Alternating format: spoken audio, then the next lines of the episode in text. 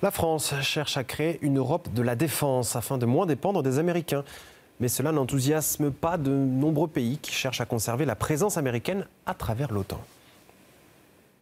Voyons-nous apparaître un changement de doctrine au sein de l'Europe sur la défense du vieux continent Le gouvernement français, depuis le premier quinquennat d'Emmanuel Macron, essaye de mettre en avant une Europe de la défense. L'objectif est d'essayer de moins dépendre de l'armement de l'oncle Sam en créant des projets communs, comme l'a rappelé le Premier ministre français en visite en Allemagne. Moi je crois à l'Europe de la défense. Et c'est vrai que pour euh, ma génération, on en entend parler euh, depuis euh, longtemps et beaucoup ont pu estimer que ce serait un vœu pieux. Mais j'ai aussi constaté que ces toutes dernières années, il y a beaucoup d'enjeux qui étaient considérés depuis très longtemps comme un vœu pieux qui ont pu advenir au niveau européen. Je pense que les crises nous y ont euh, euh, poussé. Mais enfin, on a vu ces toutes dernières années, effectivement, à l'occasion des crises, la crise du Covid, le plan de relance, un certain nombre d'étapes fondamentales pour l'Europe à devenir, alors même ça fait des décennies qu'on en parlait. Et je pense que c'est un enjeu majeur à nouveau pour notre souveraineté, notre sécurité à tous, que de pouvoir avancer sur ces projets. Donc oui, je le dis, j'ai confiance dans la capacité à avancer sur le projet euh, SCAF, de la même manière, je le dis aussi que j'ai confiance dans notre capacité à avancer sur le projet euh, MGCS, du char euh, franco-allemand euh, du futur. Ce sont des projets absolument majeurs sur lesquels on doit continuer à investir et pour lesquels on doit avancer. Évidemment que ce n'est pas toujours facile quand on investit des champs comme cela qui, pendant très longtemps, n'ont pas trouvé de progrès ou d'étapes fondamentales pour avancer. Mais je crois qu'il y a une volonté absolue de nos deux pays et surtout un intérêt absolu renforcé par euh, le retour de la guerre sur le continent européen. Cette conception n'a pas l'air d'être très bien acceptée en Europe, et en particulier de l'autre côté du Rhin. L'Allemagne, qui participe à de nombreux projets d'armement avec la France, a préféré récemment se procurer des avions de chasse américains plutôt que des rafales français. Malgré cela, Emmanuel Macron a annoncé lors de son voyage en Suède vouloir donner son arsenal de dissuasion nucléaire à l'Europe.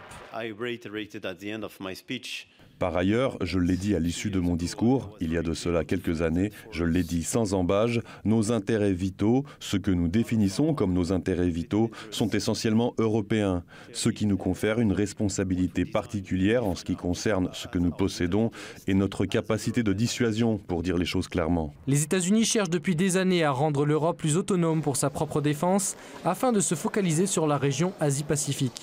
Mais une bonne partie des pays européens préfèrent être protégés par le géant américain plutôt que par Paris, au vu des différents achats et des propos tenus. En 2022, plus de 60% des armements achetés par les pays européens provenaient de l'extérieur de l'UE. Le projet d'Europe de la défense semble devoir faire face dans un premier temps à une sérieuse divergence de vues, avec une Europe de l'Ouest tendant un minimum vers l'autonomie et une Europe centrale et de l'Est ne voulant pas perdre les contingents et matériels américains présents sur place.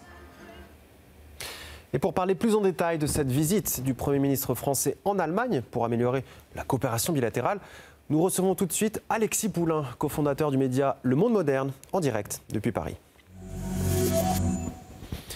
Monsieur Poulain, bonsoir. Bonsoir. Alors tout d'abord, euh, revenons sur ce premier déplacement à l'étranger pour le Premier ministre français, l'Allemagne. Alors c'est un petit peu une tradition, euh, comme on pourrait dire, mais dans quel contexte bilatéral cette visite s'effectue-t-elle? Elle s'effectue dans un moment euh, de tension à la fois en France et en Allemagne euh, autour du secteur agricole. On l'a vu, hein, euh, nombreuses manifestations en France, mais également en Allemagne qui avait démarré le mouvement avant la France, avec l'idée d'un traité, le Mercosur, hein, un traité de libre-échange entre l'Union européenne et l'Amérique du Sud, où les Allemands veulent absolument accélérer ce traité et où les Français, depuis la grogne des agriculteurs français, veulent ralentir, renégocier. Donc on voit que là, il y a euh, encore une fois une divergence de vue euh, sur un sujet majeur, international. C'est souvent le cas entre la France et l'Allemagne, même si de manière très politique et très diplomatique, systématiquement, les responsables français et allemands se mettent en scène dans un grand rapprochement qui, euh, sur le terrain, eh bien, ne, ne tient pas réellement à l'épreuve des faits. Alors nous allons parler de ce traité sur le Mercosur et, mmh. cette problématique du monde agricole. Mais pour commencer, j'aimerais revenir sur le sujet qu'on vient de voir il y a euh, quelques instants euh, et, la défense européenne. Euh, car l'Allemagne est un excellent exemple pour l'occasion, qui se fournit, on, peut prendre l'exemple des avions de chasse avec les F-35 mmh. américains, et la préférence européenne n'est clairement pas une priorité du côté de Berlin. Est-ce que, quel impact justement sur la cohésion de l'Europe en matière de la défense? Alors justement, cette Europe de la défense, comme le disait euh, Gabriel Attal dans l'extrait montré, euh, c'est quelque chose qu'on entend depuis des années, hein, comme un serpent de mer qui n'arriverait jamais. Euh, pourquoi? Parce que jusqu'à présent, l'Allemagne a été une sorte de base avancée des États-Unis sur le continent européen, la base de Ramstein notamment, hein, où il y a le plus de détachements américains hors, États-Unis. et donc, les Allemands dépendent depuis longtemps de l'armement allemand, mais aussi de l'armement américain, pardon. Et donc euh, n'ont jamais cherché à faire une Europe de la défense. Il y a eu le projet euh, d'avion qui a été mis de côté. On avait eu entre la France et la Grande-Bretagne, à l'époque où la Grande-Bretagne était dans l'Union européenne, un projet de porte-avions qui était tombé à l'eau, façon de dire. Et puis tous ces projets de tanks qui sont souvent remis sur la table et qui n'aboutissent jamais. On voit bien que les pays européens, la Belgique, l'Allemagne, l'Italie, etc., préfèrent souvent l'armement venant des États-Unis à l'armement français, même si aujourd'hui on voit que euh, depuis euh, la guerre en Ukraine, l'Union européenne, les pays de l'Union européenne veulent mettre en avant la production d'armes, la production notamment de munitions, c'est le cas des, industries de, l'armement française. Euh, et donc il y a là quelque chose d'inquiétant parce que cette Europe de la défense, en réalité, c'est une Europe de la guerre qui est en train de se faire jour avec une économie de guerre qui est en train également de se mettre en place pour le soutien de l'Ukraine. Alors revenons maintenant, si vous le voulez bien, au, secteur agricole, cette crise euh, du monde paysan. Euh, et à ce, sujet-là, on a vu euh, certaines divergences affichées entre le chancelier allemand et le Premier ministre français, Gabriel Attal, qui a tenu à afficher donc l'opposition de la France au traité de libre-échange avec le Mercosur. À ce propos, je vous propose de regarder un extrait de la conférence de presse d'hier. Il y a des accords de libre-échange que nous avons soutenus précisément parce que nous considérions qu'ils étaient acceptables et dans l'intérêt des Européens. Et on se souvient du débat qu'il y a eu sur euh, le CETA, débat euh, très important dans le débat public euh, en France. Qu'est-ce qu'on voit aujourd'hui? Que nous sommes excédentaires dans cette application du CETA. C'est donc dans l'intérêt des Européens. Et évidemment que nous avons des liens à construire, à maintenir, à renforcer avec beaucoup de pays, beaucoup de continents dans le monde, y compris avec l'Amérique latine. Maintenant, nous avons toujours été clairs il y a des accords pour lesquels les conditions sont réunies et il y a des accords pour lesquels, du point de vue de la France, les conditions ne sont pas réunies. Et je le redis ici, du point de vue de la France, le président de la République l'a dit, j'ai eu l'occasion de le dire aussi, les conditions ne sont pas réunies pour nous sur l'accord Mercosur. Alors on voit beaucoup de fermeté de la part de Gabriel Attal, mais d'après vous, s'agit-il d'une simple position de principe ou y aurait-il de la place à la négociation ou bien une vraie intransigeance de la part de la France? Non, la France, euh, là, joue euh, une position pour calmer hein, la, colère et les revendications euh, des agriculteurs. En réalité, le Mercosur va être négocié, il est discuté actuellement. Comme je le disais, les Allemands et Olaf Scholz est un grand fan de ce traité transatlantique et de nombreux pays européens attendent également la signature de cet accord. La France est obligée de revoir ses positions. Il y a de ça quelques mois, Emmanuel Macron et tout son gouvernement et l'ensemble de sa majorité étaient pour le Mercosur. Ils sont obligés de revoir leur copie parce que que sans cela, euh, ce serait davantage de, risques devant euh, le monde agricole, alors que le Salon de l'agriculture va s'ouvrir bientôt à Paris. Donc il s'agit de temporiser, d'attendre et de laisser traîner, ou du moins de faire durer un peu les négociations pour qu'une fois signé le Mercosur, eh bien peut-être que euh, la colère agricole sera oubliée et qu'il y aura eu d'autres avancées sur d'autres dossiers. Mais la France ne peut rien faire en réalité pour empêcher la signature de ce traité. Alors justement, ce traité, en substance, quels sont les avantages et désavantages et inconvénients euh, d'un tel traité pour l'Allemagne et pour la France? Car on le sent bien, il y a euh, un point de vue de vraies divergences sur ce dossier.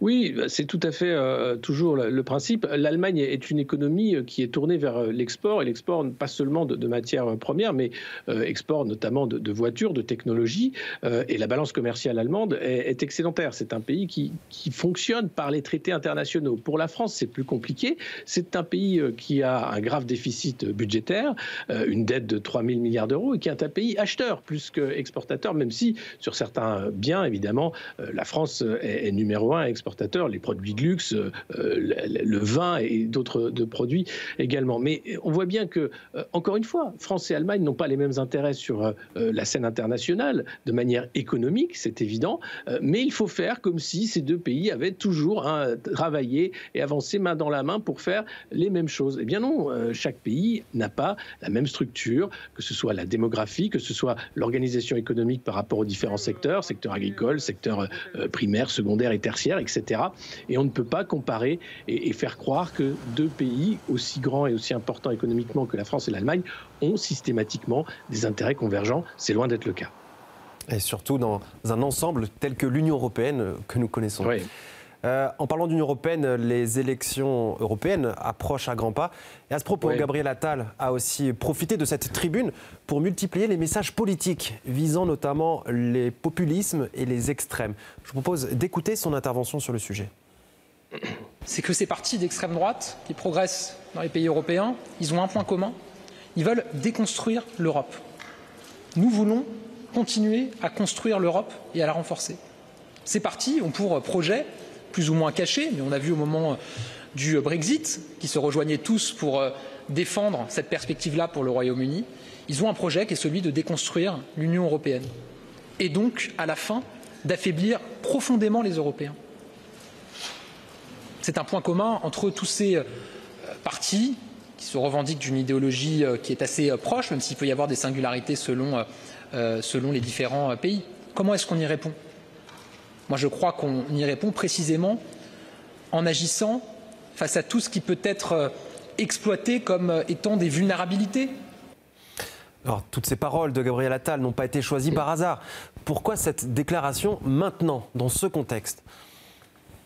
Tout simplement parce qu'il y a eu de nombreuses manifestations en Allemagne contre euh, la radicalisation euh, de l'AFD, euh, parti d'extrême droite qui avait voulu mettre en place hein, la remigration et d'autres solutions de, cet acabit. Et en France, la montée du Rassemblement national qui va sans doute faire un score assez important, voire devant la majorité présidentielle lors des élections européennes du mois de juin. Donc clairement, il s'agit là d'un meeting politique où Emmanuel Macron, en tant que Premier ministre, pardon, Gabriel Attal en tant que Premier ministre d'Emmanuel Macron se met en scène comme le champion de l'Union européenne et des valeurs européennes contre les valeurs des populismes et des extrêmes qui voudraient détricoter l'Union européenne. Mais il faut souligner une chose, euh, jusqu'à présent l'Union européenne n'a pas vraiment aidé euh, les différentes euh, populations européennes et on a vu la montée de ces différents partis qui ont voulu remettre des frontières, faire des politiques différentes par rapport à Schengen et par rapport à cette intégration perpétuelle. Et puis on ne fait pas, on ne rend pas l'Europe plus forte en créant un nouveau rideau de fer ce qu'est en train de faire l'Union européenne d'Ursula von der Leyen et, des dirigeants actuels. Donc il y a là quelque chose euh, d'un vœu pieux, d'une politique très idéologique en réalité, qui veut voir l'Union européenne comme un bastion, euh, un bastion euh, avec l'Europe de la défense, avec cette souveraineté européenne qui enlèverait la souveraineté des États-nations. je ne crois pas que les populations européennes soient d'accord avec ce projet. Oh, pour finir, euh, vendredi, ce même Olaf Scholz, euh, qui a rencontré Gabriel Attal, sera aux États-Unis où il rencontrera Joe Biden. Mhm. Euh, cette rencontre avec Gabriel Attal, est-ce qu'elle aura permis d'accorder un petit peu les violons entre la France et l'Allemagne concernant les grands dossiers que sont l'Ukraine ou encore Gaza Sachant qu'on le sait déjà, ce sera au cœur des, des discussions entre Joe Biden et Olaf Scholz? Clairement, oui. Et, Olaf Scholz parlera aussi beaucoup, je pense, de, commerce extérieur et, d'accords euh, bilatéraux entre les États-Unis et l'Allemagne. Mais il va être à nouveau une sorte de porte-parole euh, de l'Union européenne. Et cette visite de Gabriel Attal est importante puisqu'on voit qu'il y a eu euh, le vote hein, des 50 milliards au budget européen de soutien à l'Ukraine qui vient d'être voté avec l'accord de la Hongrie, qui jusqu'à présent, vous ne voulez pas hein, signer cet accord. Il y a les déclarations d'Emmanuel Macron sur la, défense nucléaire française qui pourrait euh, eh bien, bénéficier à tous les partenaires de l'Union européenne. Il y a cette économie de guerre qui est en train de se mettre en place avec la volonté de soutenir quel que soit le prix, l'Ukraine et jusqu'au bout. Donc clairement, euh, Olaf Scholz portera un, message jusqu'au boutiste à un Joe Biden très diminué, on l'a vu récemment avec des déclarations lunaires, euh, et qui est en campagne pour une réélection. Et là, l'Ukraine pose problème aux États-Unis puisque républicains et démocrates sont très divisés quant à le montant de l'aide et le soutien sans faille des États-Unis à l'Ukraine. Donc c'est l'Europe qui va prendre ce fardeau d'une certaine façon et je pense que ce meeting avait, avait ce rôle-là. Pour Gaza, là encore, l'Europe n'a pas son mot à dire, c'est les États-Unis qui décident et c'est clairement comme ça qu'il que, que pourra y avoir éventuellement un accord de paix avec euh, peut-être euh, la Turquie, le, poids évidemment de mais il ne faut pas croire que l'Union européenne aujourd'hui a une diplomatie efficace. Là encore, ce sont des postures et des paroles. Monsieur Poulain, merci beaucoup pour toutes ces précisions. C'était Alexis Poulain, cofondateur du média Le Monde Moderne, en direct avec nous depuis Paris. Merci encore.